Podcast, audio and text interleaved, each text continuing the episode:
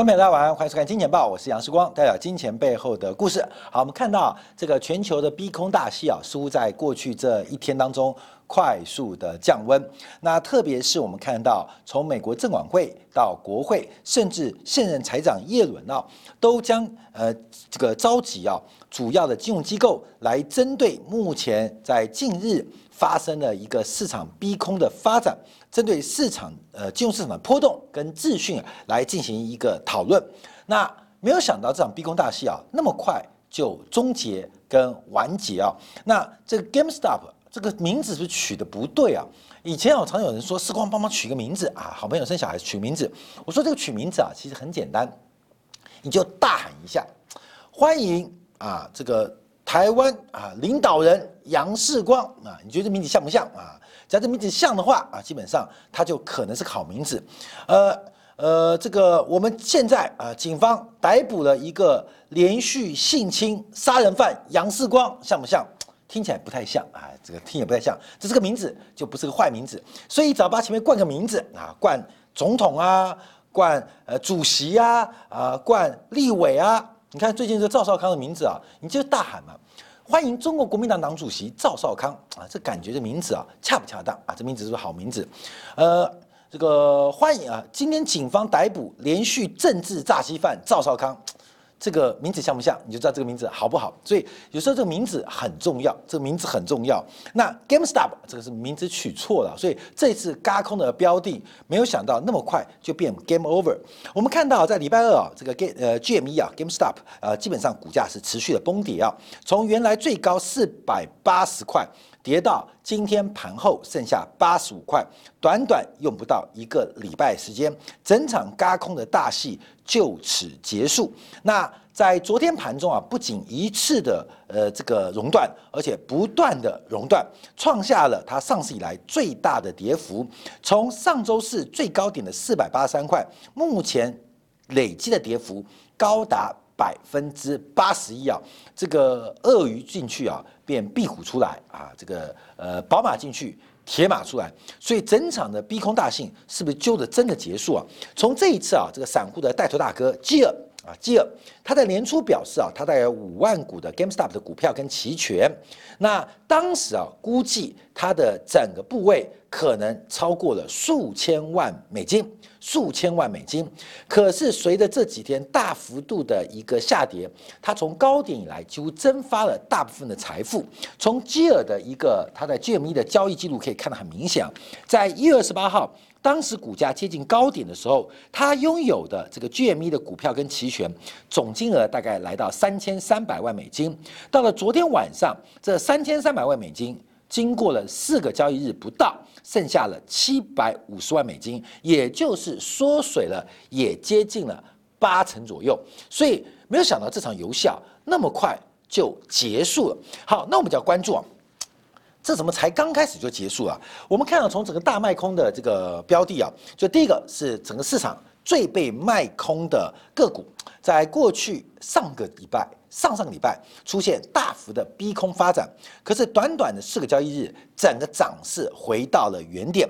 相反的，避险基金。重仓持有的个股，在过去几天又出现剧烈的向上反弹，特别是包括呃稍早亚马逊跟 Google 的财报，尤其盘后 Google 大涨了百分之七啊，所以看到这群人呢，透过了社群媒体，不管是透过 Google 还是透过 Google 旗下的像 YouTube，所以再度证明啊，这个呃美国西部淘金史啊，这个淘金最后结果淘金客啊呃破产，呃铁路啊破产。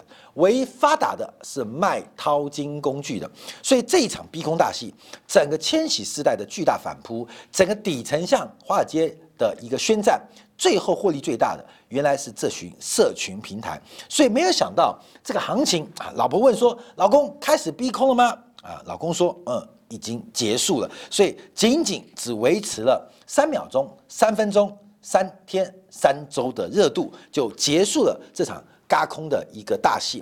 那到底发生什么事情啊？我们看昨天啊，其实包括像这个美国最大的这个剧院呢，MC 啊，也是这是被逼空的。呃，从早盘最重的时候跌掉百分之五十五，收盘跌掉百分之四十一。包括最近像 BlackBerry 啊，这个基本上黑莓机啊，股价嘎空也下跌了百分之二十一。包括了被逼空的 Nokia，基本上也出现了重挫的发展。所以整体的嘎空逼空行情到这个时候基本上已经。结束已经几乎可以落幕了。那到底发生什么样的变化？我们叫做一个更长的社会观察啊。因为这个一星期就结束的这个嘎空公司啊，尤其以最嘎空的十档个股，股价纷纷在过去几天出现腰斩或是重挫的格局。我们更看到的是一个千禧世代的反扑力道。其实千禧世代指的就是这个八零年后出生的，在这个千禧年啊，这个等于说嗯。呃，我们可以讲，就是进入社会，也是目前整个社会最中间的力量，最重要力量，拥有新知识，拥有新的看法，可是非常欠缺新的机会。这群。这个千禧年代、千禧世代非常欠缺新的机会，可是这一次利用了社交媒体，还有新的金融平台，还有一些创新工具，进行了一个非常重要的反扑。其实这个反扑力道，假如就此结束，感觉到是非常非常的可惜跟扼腕的，因为这些反扑有时候是种盲动，有时候是种暴动。有时候反映出来是个社会的运动，而这是社会进步的一个必然需要的过程。这些变形虫的世代，这些新的世代所带来给人间、带来给社会、给国际全球带来的影响，应该会非常长久。所以这一次的逼空大戏就此结束。感觉是有点遗憾，虽然我们对于逼空的行情啊，最终的看法始终保持的是悲观，包括我们对于白银的嘎空是不是要出黄金啊，这也我们做了观察。我们在稍后今天部分也会针对包括。啊立春红包的启动，包括台北股市这次的最高点，包括这一次欧元的最高点，包括这一次石油的起涨点，都跟大家会稍后在今天看做完整的分析啊。所以，我们看到这个市场上到处充满机会，可是机会到底属于谁的？你有胆量，你有勇气，你有热情，会让你成功吗？可能需要更多更多的故事，跟更多更多的。阶级支撑，所以我们来看一下这次反扑，主要是从 Reddit 啊这个社交的一个平台啊所开始的，它是由霍夫曼跟这个奥哈尼安奥哈尼安啊所共同创立的，在两千零五年，在这个创业啊，这等于是天使投资人的这个呃支持之下，正式推出了 Reddit。那这个霍夫曼是负责 Reddit 原始的编码者，那奥哈尼安呢，基本上是负责做美术的一个团队，在二零零六年。他们基本上就把 Reddit 卖给了这个康德纳斯集团了。康德纳斯是一个非常知名的媒体集团，包括像这个《纽约客》杂志啊，包括像《时尚》杂志啊等等。当时收购金额大概是在一千万美金上下，所以使得包括像奥哈尼安他提到，这个当时这笔钱对他来讲是一辈子他整个家庭都赚不到的财富。在两千零九年，这两位创办 Reddit 啊，这。原始创办人就因为合约到期离开，可是到了二零一一年啊，这个奥哈尼安呢重返 Reddit 的这个董事会，那引发了霍夫曼的非常不满。阿哈尼安基本上是整个美术团队的这个创意的总监，那霍夫曼是整个城市啊 CTO 啊这个技术的一个呃负责人。那奥哈尼安呢回到了 Reddit，呃霍夫曼不知道，所以他觉得他被出卖。他觉得他被出卖的，我们一起卖，一起创业，那一起变现，一起过好生活。可是你回头为什么我不知道？所以，所以。二零一四年啊，这个霍夫曼啊，他有忧郁症啊，啊，基本上需要心理治疗。二零一四年他说他把 Ready 卖掉是人生最重要一个错误。到了二零一五年七月，在奥哈尼安的一个呃提议之下，让霍夫曼重新回到了 Ready。在二零一七年开始，把 Ready 进行了更重大的，不管是视觉的创新，还有包括了整个城市的重新发展，就成为现在美国。呃这个散户最红火的、最热络的一个创业平台。创业平台，而这个反扑的力道，除此之外，还有这个带头大哥叫基尔啊，基尔就是利用这个 Reddit 的平台上面来进行很多的一个呃这个分析。那很妙，他并不是一般散户，他有 CFA 的这个证照，就是特许金融分析师啊，他本来就是一个 consultant 投资顾问。所以，关面我们看到这一场的阶级革命，大家都认为是个底层向顶层的反扑，大家对于现台的建制派，对于华华尔街的垄断地位有非常不满，对于投资银行，对于肥猫来讲有非常非常不。公不义的一个这个阶级的矛盾，可事实上，这些带头大哥其实他们也在这些华尔街所创造的游戏规则当中取得自己的资格跟身份。我们可以慢慢看下去啊。所以，基尔不是散户。他不是散户，他是一九八七年出生，相对于前面两位创业者是一九八三年出生，一九八三年现在大家都已经四十岁啊，就是这个社会的中间分子啊，这等于是一个千禧时代重大反扑。他们有了资源，有了资格啊，从业资格，可是苦无机会，在一个创新的社交平台，在创新的工作当中，他们出现了一个重大。反扑的可能，所以去年九月，在前年九月，二零一九年九月，基尔在 Reddit 的论坛就发表了第一个，就是这个 GME YOLO 啊，YOLO 就是用 Only Live Once，你只能活一次啊，就等于压身家了。赌一次啊，人生只能活一次，所以要么就是买看涨期权，要么就是破产啊。他那时候就发出第一篇贴文啊，指出 GameStop 因为业务落后跟疫情打击，股价低迷，但股价随时都有暴涨的可能，所以他大量买进股票跟期权，结果没有想到，在一年半之后，也就是二零二零年的一月。彻底的爆发。基尔接受访问也说，他从来没有想到这会变演成一个巨大的嘎空活动，他只是向大家展示他的投资理念。后面讲这句话原因，他是要避免法律上的责任，所以他这样做表达。所以我们看到，不管是一九八三年生的，还是一九八七年生的，基本上都是一个巨大世代的反扑。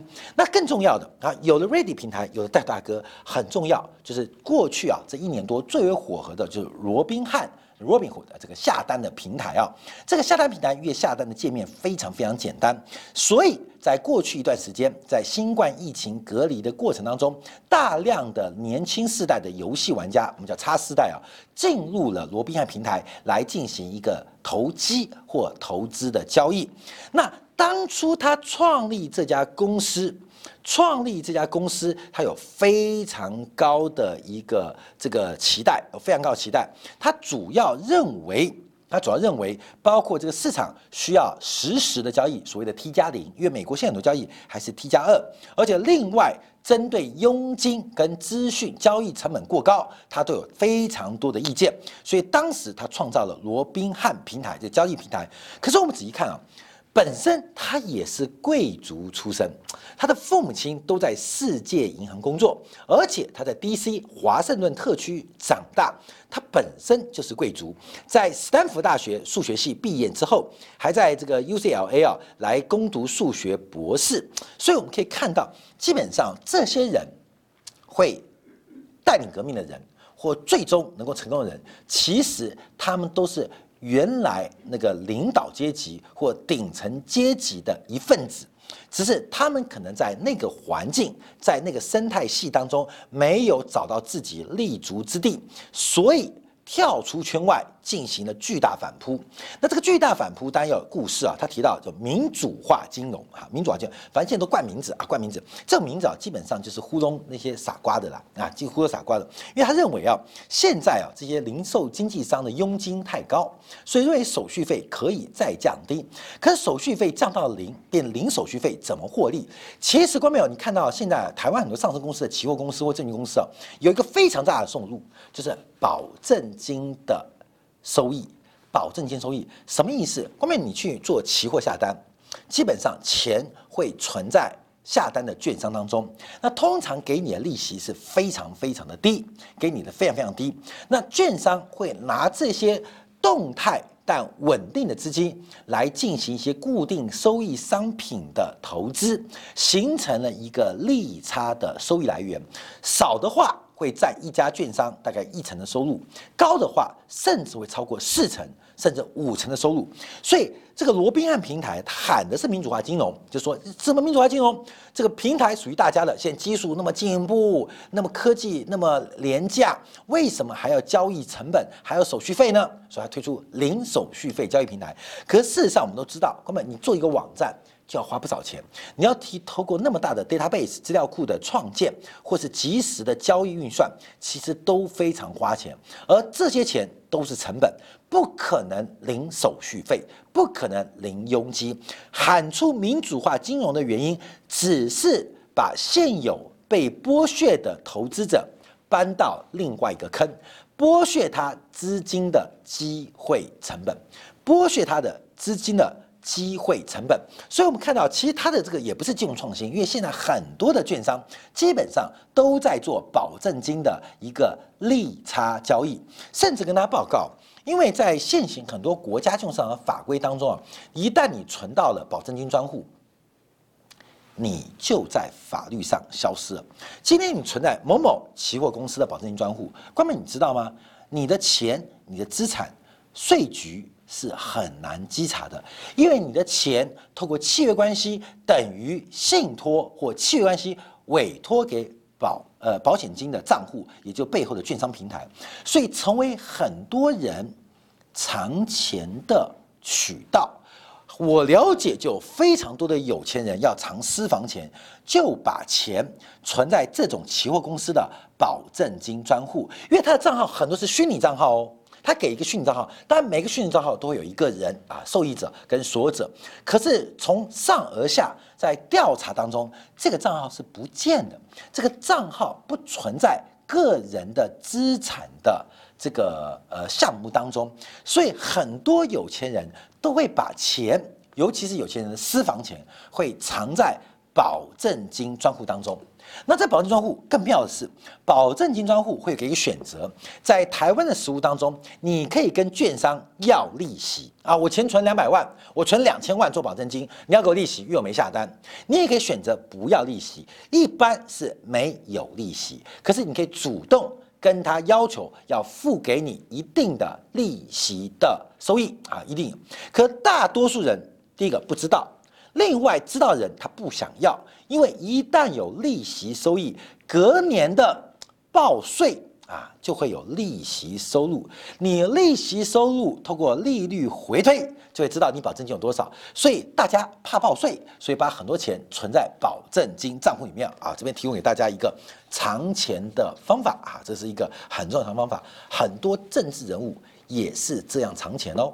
后面有很多政治人物也是这样藏钱哦。这个钱一旦藏进去，不是你的名字，可是是你的钱，可是它会存在一个券商所开立的保证金专户当中。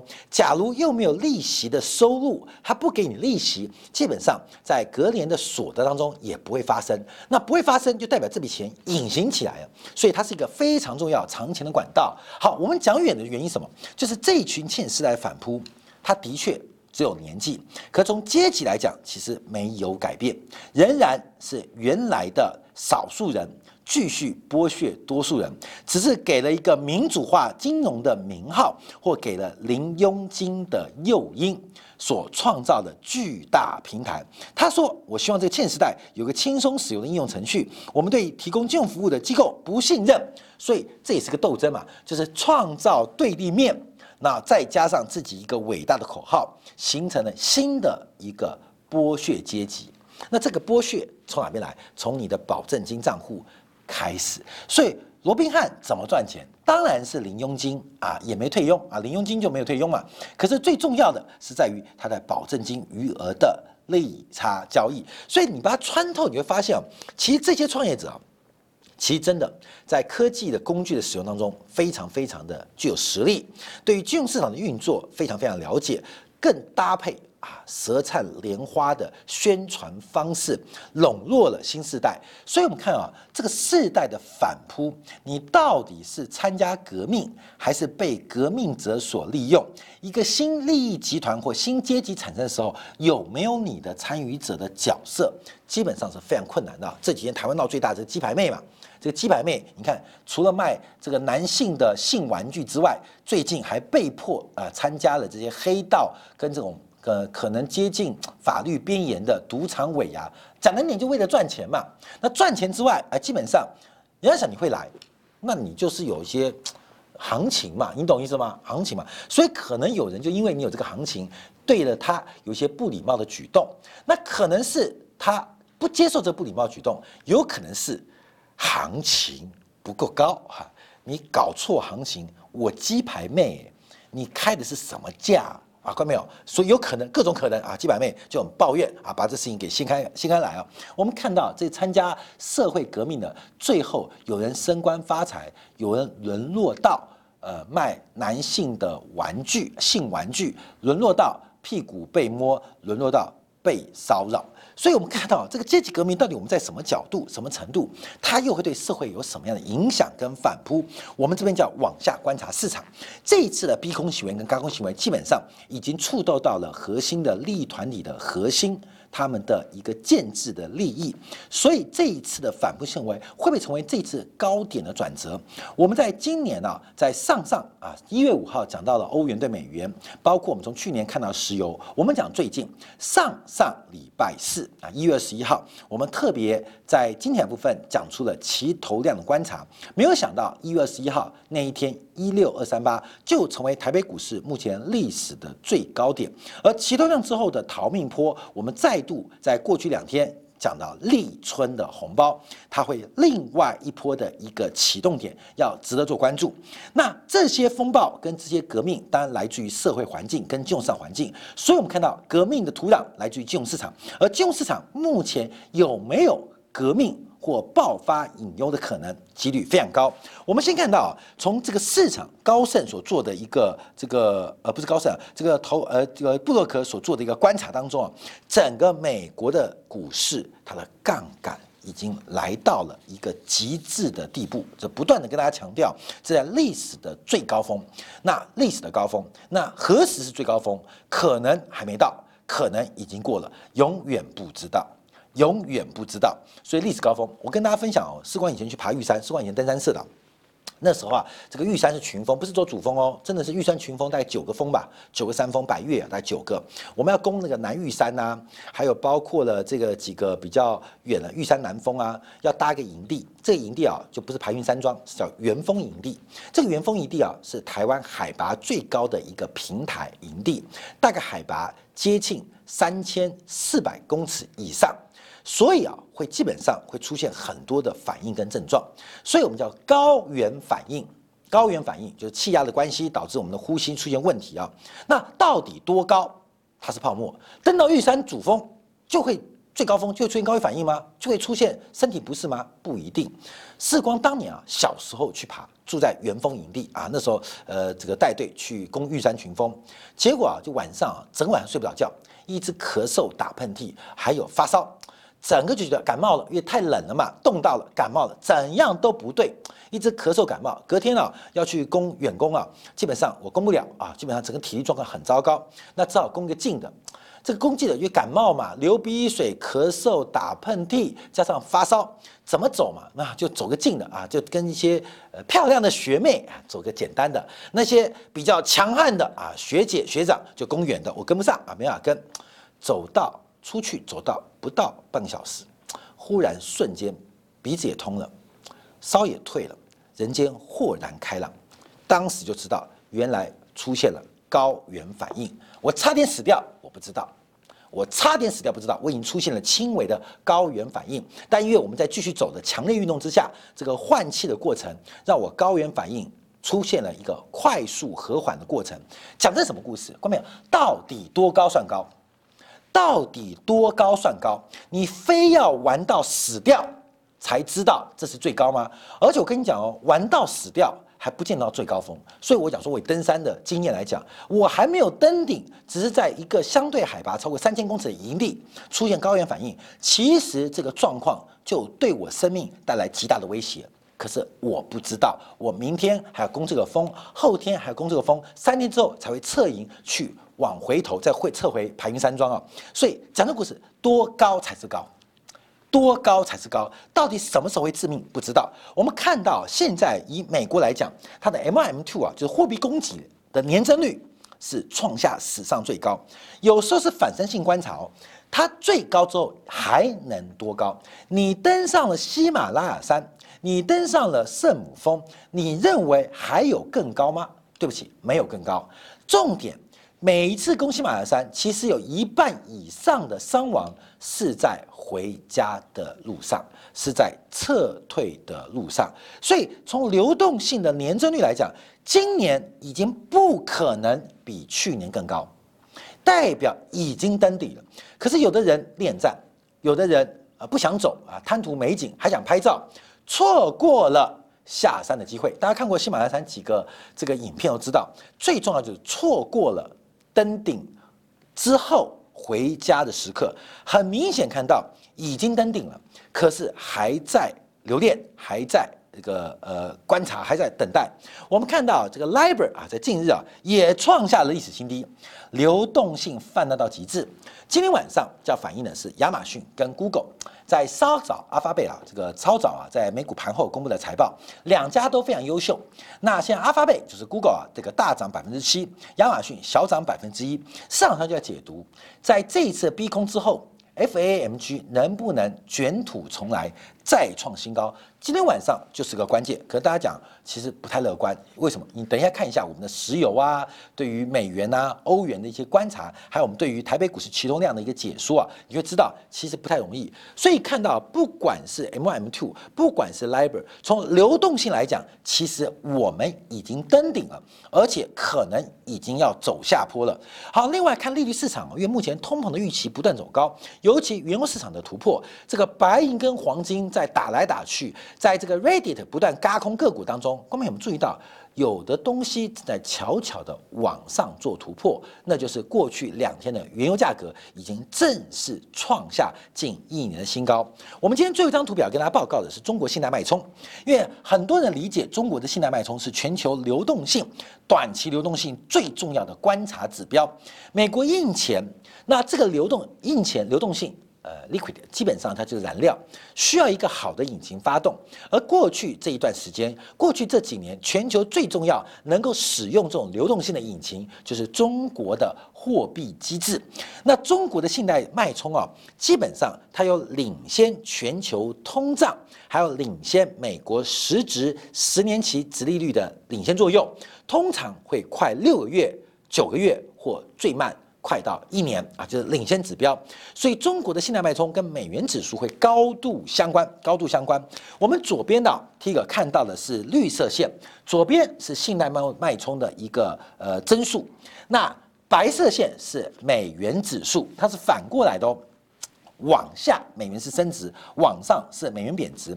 随着信贷脉冲快速的下滑，可以预见到美元的反弹正。在起跑点，而美元的反弹并不是美国在新冠疫苗施打如此进这个进展之快单一原因而已，而重要是全球的流动性正在从高峰在扭转，正在高峰在扭转，而信贷脉冲就像我们登喜马拉雅山一样，它代表是个时钟，你必须在某一个定点、某一个定时，不管你走到哪里，你都必须快速的回撤，因为到了。中午过后，整个山地的气候、风向、温度都会对于登山的挑战者产生极为不利的环境，而西南脉冲其实就在拉响全球流动性跟资产价格的警报。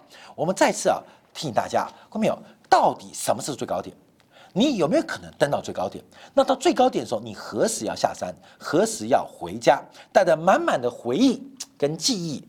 幸福回家，还是没有到最高点，还是在离开最高点的时候会出现巨大的风险。对于一般投资来讲是非常非常要警示跟警告的。我一直提到金融市场，它除了有期望的报酬跟期望值之外，更重要它的对价关系是风险。可能性，这个风险可能性不断走高的时候，还是要提醒大家特别做留意。好，既然广告，我们还是要关注了。我们今天的标题是百分之啊七十倍杠杆的欧元跟十五倍杠杆的石油啊，这大概的经济七十倍跟经济十五倍，到底背后代表什么故事？而他们的价格的发动，不仅是投机，不仅是投资，更多的是宏观经济已经在去年底到今年初做出了一个很重要的转折。这一次 Reddit GameStop 它代表的意义，可能不单单是千禧世代的反扑，而是整个市场一个转折。起点的开始，好，非常感谢大家收看，明天同一时间晚上八点，杨世光在见报与您再会。